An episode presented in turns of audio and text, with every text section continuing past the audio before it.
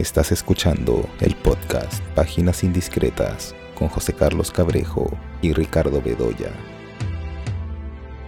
Hola, estamos aquí eh, en el último episodio de temporada del eh, podcast eh, Páginas Indiscretas. Yo soy José Carlos Cabrejo.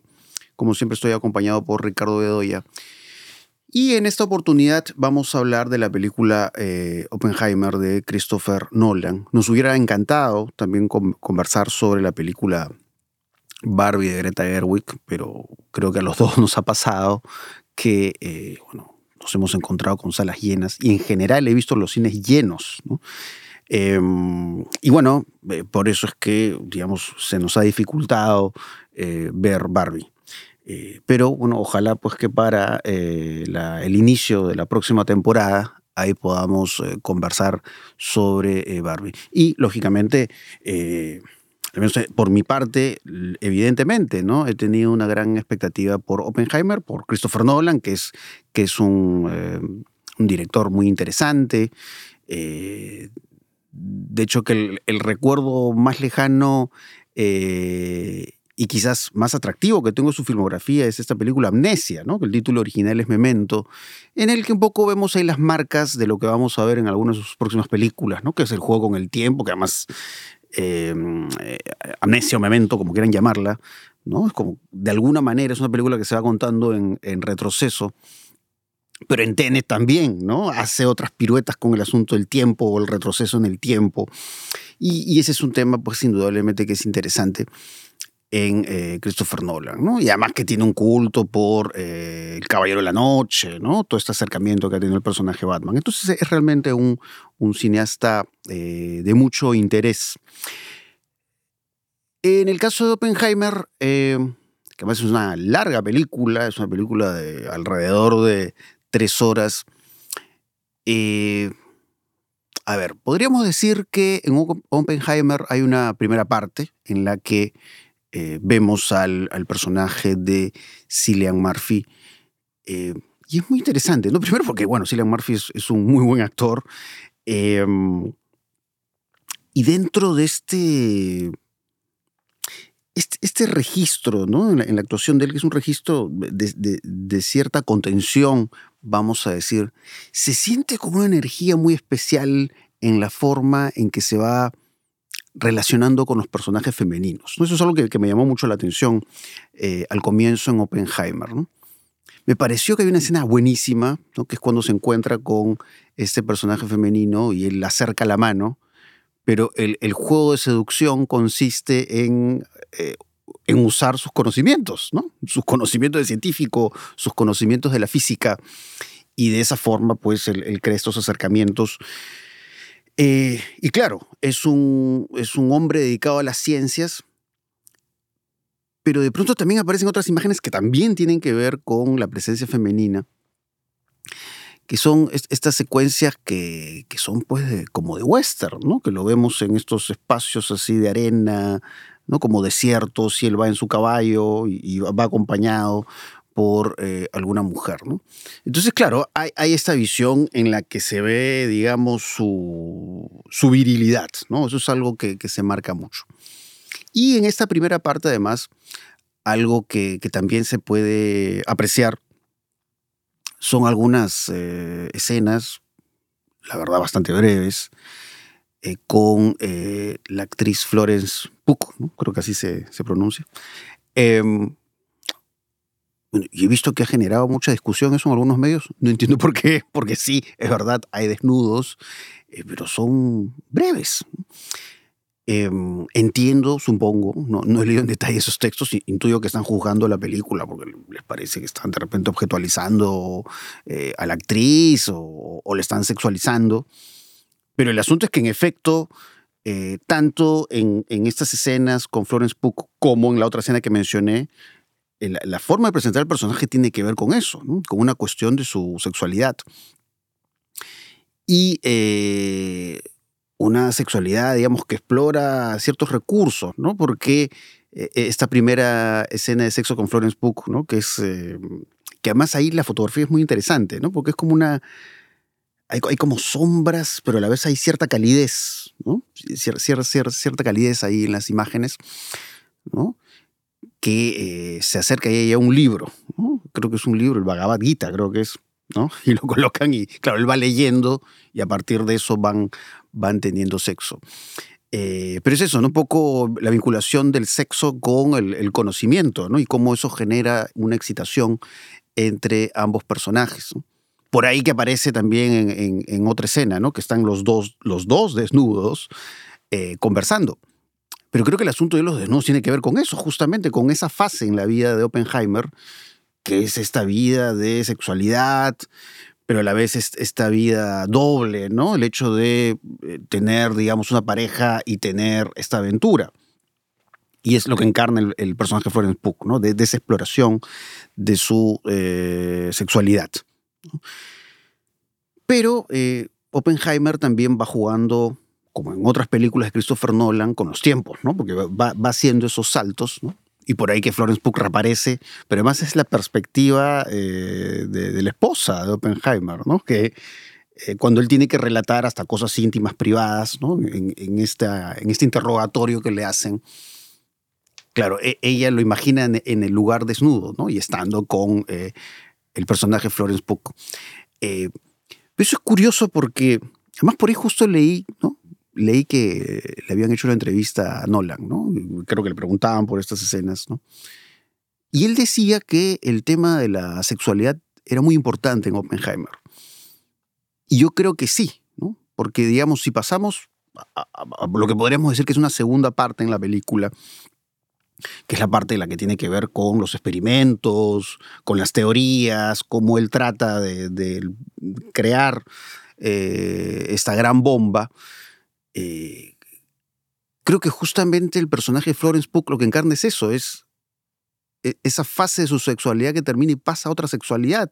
En el, sexualidad en el sentido de que hay una libido que él canaliza ¿no? a través de estos experimentos, a través de esta búsqueda, eh, de esta aventura en la que de pronto tiene que acercarse a Albert Einstein ¿no? y tratar de recoger información para lograr esta gran misión. Por eso es que hay una secuencia, voy a tratar de no muchos detalles para que no, no son spoiler, ¿no? Que es, es una secuencia que tiene que ver con una prueba muy importante que se va a hacer de estos experimentos, estas teorías, ¿no? Y se ve esta gran explosión, ¿no? Y los encuadres se dilatan un poco para mostrar el gesto de él, ¿no? Que él observa eso y yo lo veía eso como un orgasmo, ¿no? O sea, creo que ahí, ahí, digamos, hay esta segunda fase de la eh, sexualidad en él, ¿no? Ahí está su orgasmo, ahí está el placer, ¿no? En esa gran explosión.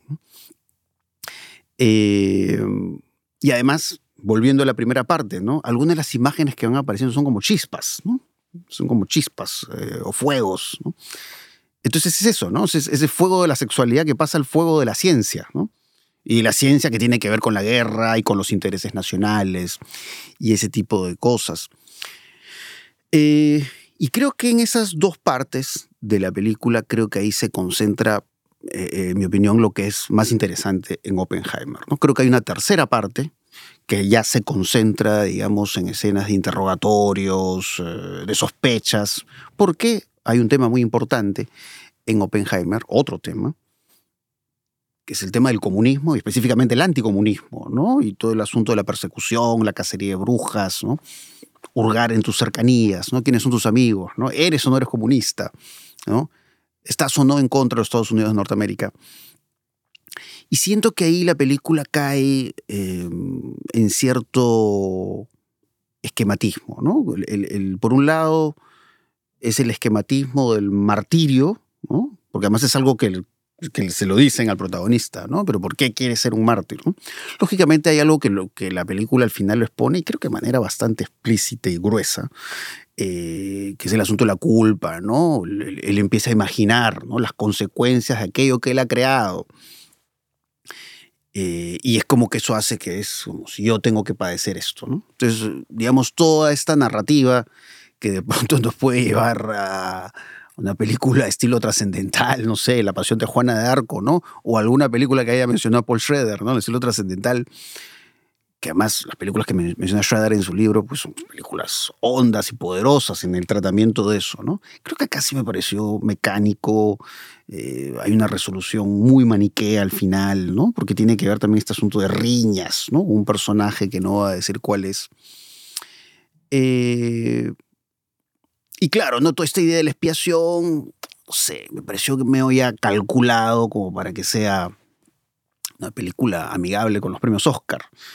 Y ahí fue que se me cayó la película. Pero yo diría que esas dos primeras partes justifican el hecho de, disfrutar una película como Oppenheimer. ¿no? Uno puede tener reparos con escenas o de pronto algunas películas de Christopher Nolan, pero siempre tiene algo Christopher Nolan que lo hace distinto a otros directores. Eh, y por más que haya hecho esas observaciones, es, una película que la verdad he disfrutado. Pero bueno, Ricardo, no sé a ti, ¿qué te pareció? Sí, me decepcionó, ¿no? Eh, esperaba una película más interesante, más atractiva, más poderosa. Mm.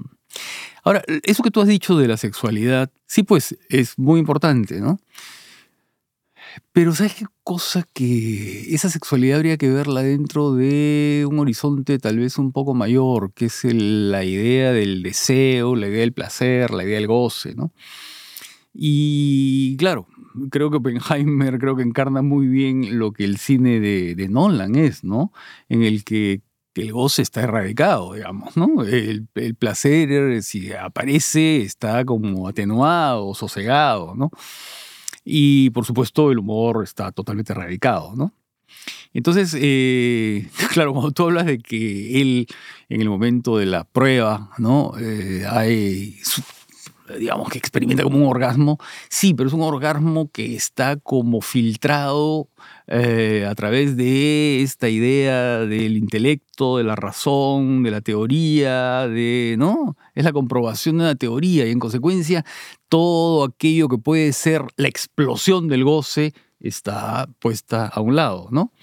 Eh, que es lo mismo que pasa con en el momento en que está con eh, el personaje de Florence Poe en, y, el libro se interpone entre ellos, ¿no? El, sánscrito, además.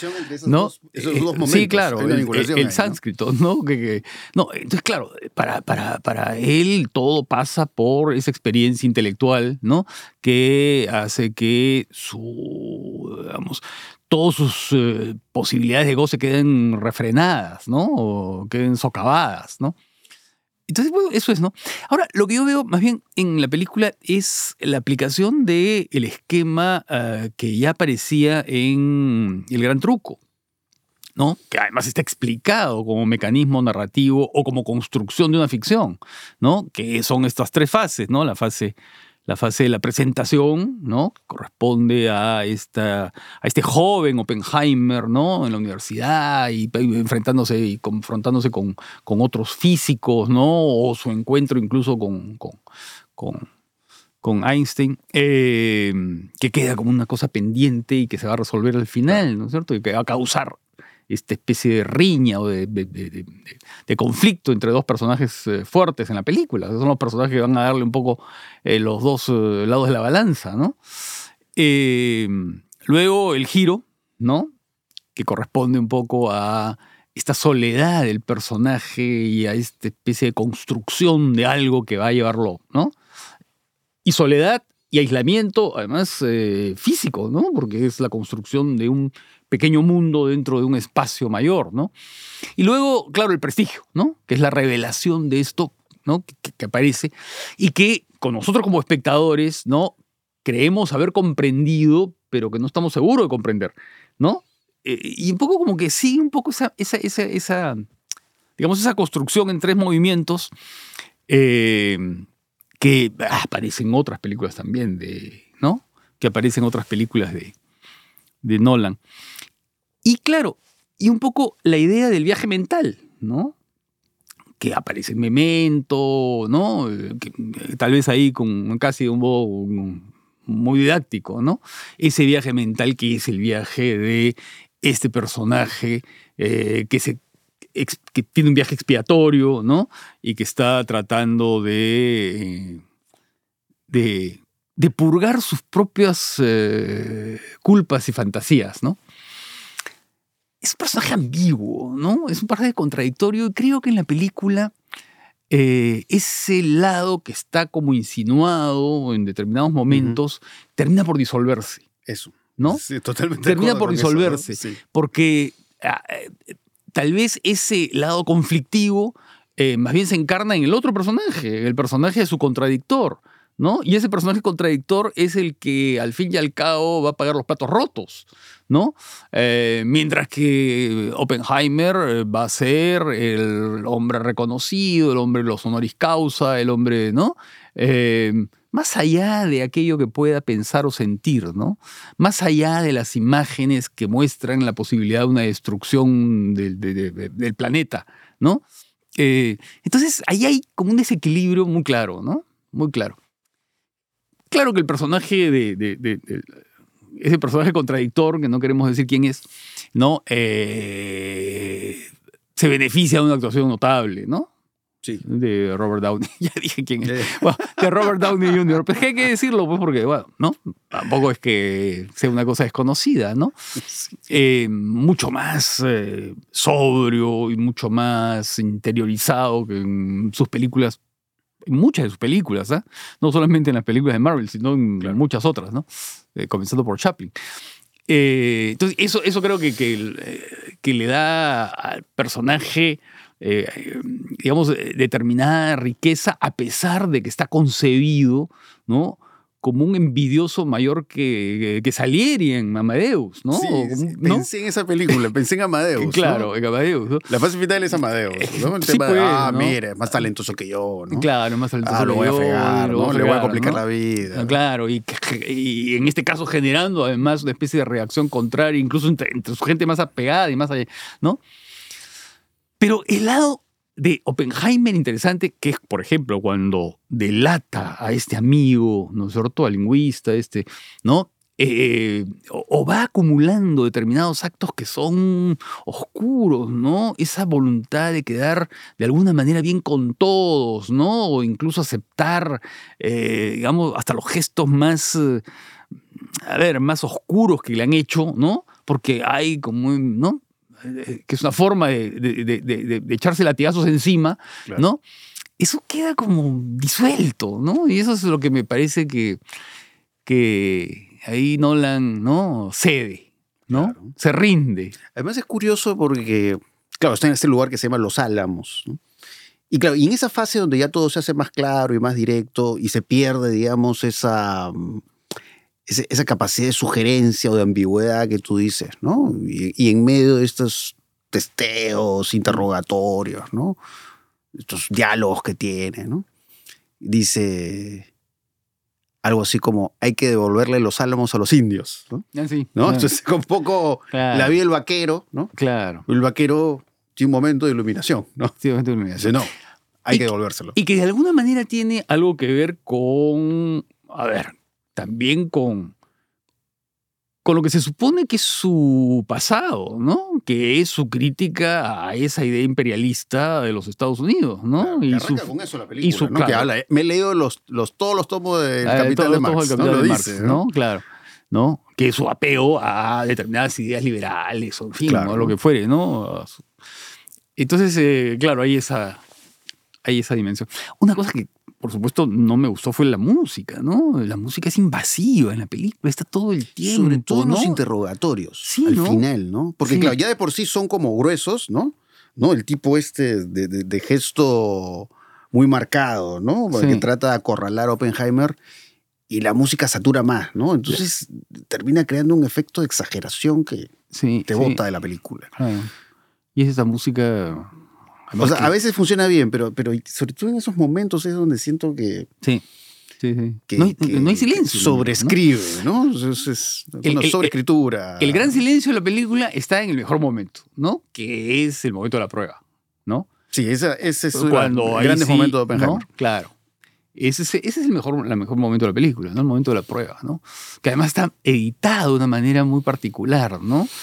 Haciendo que la acción se repita varias veces, ¿no? Eh, desde diferentes perspectivas, ¿no?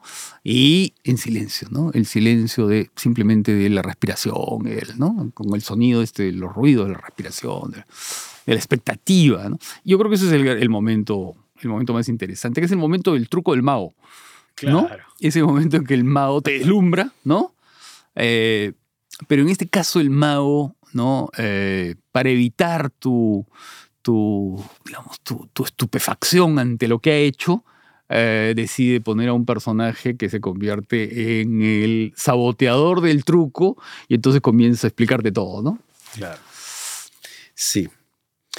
Entonces, bueno, eso es, eso es lo que hay de, interés en, cartelera. Bueno, ya como suele pasar en estos tiempos, se reducen la cantidad de, estrenos.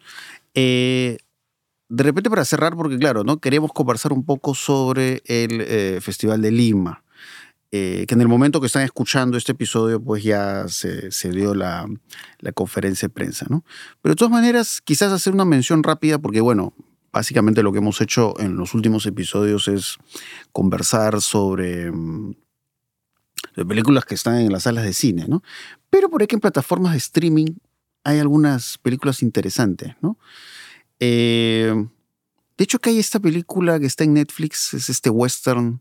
Así. Ah, Old Henry. Old Henry, ¿no? Creo que está como La leyenda continúa, creo que es el, título que le han puesto. Old Henry. Mm. Eh, que es una película como el 2021, pero que recién la han subido a la plataforma. Eh, bueno, me pareció muy atractiva esa película. porque además es, es un, es un western, como, yo lo sentí como la vieja escuela. Eh, porque claro, hay este, todo este juego, del, por supuesto, de los paisajes, ¿no? ahí podemos pensar en John Ford, ¿no? El vaquero desplazándose, digamos, a través de estos grandes paisajes. Pero por otro lado también este juego ya tipo Río Bravo de Howard Hawks, ¿no? Cómo va jugando con el encierro del espacio y la posibilidad del enemigo que llega por ahí, por allá. Pero para ir decantándose hacia eh, los mecanismos de un western eh, crepuscular, ¿no? Que no voy a decir quién es, quién es el personaje central, porque eso no se puede saber. No, vayan a googlear si van a ver Old Henry, o la leyenda continúa, como se llame. Eh, y claro, eso también nos hace pensar en, eh, el hombre que disparó a Liberty Balance o algo así. ¿Qué es eso, no? Porque es es la idea del western que se aloja para hablar del tránsito del, mm. tiempo, del paso del tiempo, ¿no? Pasamos a otra época, ¿no? Donde de pronto, pues, ya estos, estos eh, viejos personajes, personajes legendarios. estos personajes, estos mitos, estas leyendas, eh, van a desaparecer. Pero eh, y volvemos a lo mismo, ¿no? Fuiste revisionista, además, ¿no? Ah. Porque es un poco la revisión de la historia del oeste, ¿no?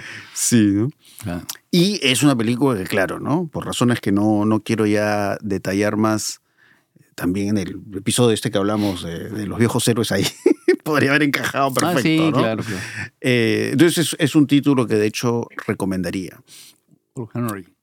Sí, y bueno, y esta película hasta el final creo que se llama, que es la de la boxeadora. Ah, la de la boxeadora, sí. Que es más una película de género, muy, muy, ¿no? Sí. Que empieza, digamos, como una película de box y tú dices, va, ah, una película deportiva, pero que pues gira hacia... Eso es una cosa de la de revancha. trata de personas y, Pura revancha. y es como tiene este mecanismo tipo taxi driver en el fondo, ¿no? que es el personaje. Solo que acá no, no, es un personaje parecido exactamente a Robert De Niro, sino que es una boxeadora y que además se entrena no solo por el asunto deportivo, sino por rescatar a su hermana, ¿no? que está en esta red, una red ¿no? de, explotación sexual. Eh, y estos, estas, estos como giros eh, nerviosos de la cámara para mostrar su entrenamiento. Y, y, la, y, la, búsqueda que además desaten una violencia que es una violencia que parece Lucio Fulci, ¿no? O sea, el horror, ¿no? la sangre, ¿no? Fuerte, que también está al final de Taxi Driver, pero acá creo que es ya a nivel tipo Lucio Fulci. Sí, sí. Ese tipo de Es Esa película más convencional que Old Henry, ¿no? Sí. Esa película, digamos que los mecanismos del género pesan más, ¿no? es más previsible todo, ¿no? Claro. Eh, pero, tiene una rudeza y una fuerza tiene una singular, extraña, ¿no? Sí, sí, Que no es habitual en películas así.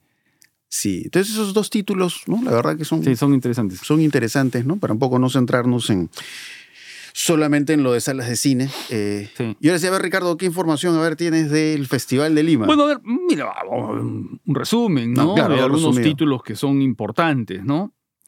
Em, ya sin, sin, sin hacer, eh, a ver, sin sin hacer la separación por secciones, ¿ya? ¿No? Ha- Hablemos de títulos en general que se van a exhibir, digamos, en estos, en estos días, ¿no? Eh,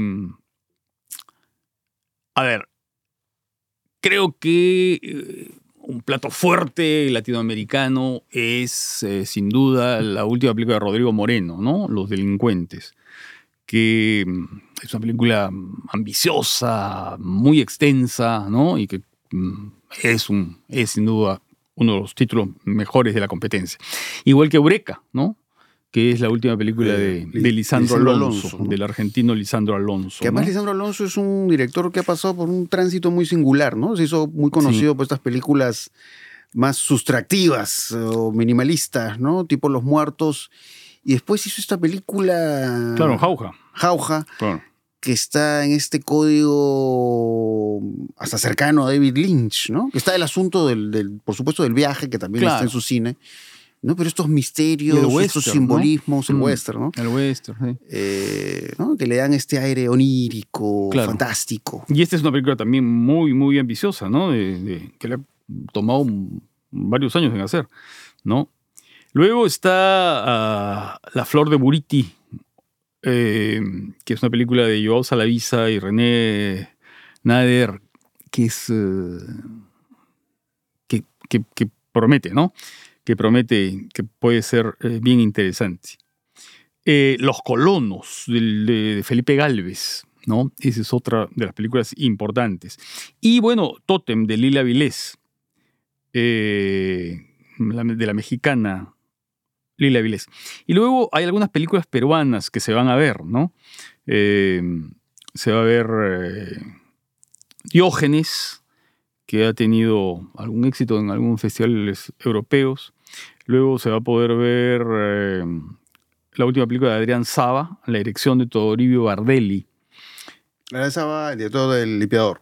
El limpiador. El limpiador. Exactamente. La última película de Omar Forero, ¿no? Historias de, de chipivos. Y en la película de Tito y Oscar Catacora, eh, Yanaguara. ¿no? Entonces, eh, Oscar Catacora sabemos que, que falleció, es el director de Guña y Pacha, ¿no? Y esta es una película hecha con su con un pariente suyo, ¿no? Con- ¿Eso es una codirección? eh, Sí, aparece como, co- Como co- codirección, codirección. ¿no? Eh, Pero no es la película que él estuvo... Eso no lo sé, no me queda muy claro. Mm. Eh, luego, una película así que mm, no se puede perder, ¿ah? El caso Padilla. El caso Padilla de Pavel Giroux. Pavel Giroux ha recuperado la filmación de la autocrítica de Padilla en la Asociación de Escritores de Cuba, ¿no? Eh, que es un momento, que es, un, es una filmación realmente impresionante, ¿ah? realmente impresionante. Mira, la verdad que uno, mientras ve la película, siente una serie de sensaciones encontradas, ¿no? Vergüenza ajena por momentos, ¿no? Incomodidad ante lo que estás viendo. No, esta es una película que no se pueden perder. ¿ah? El, el caso Padilla es un documental muy poderoso.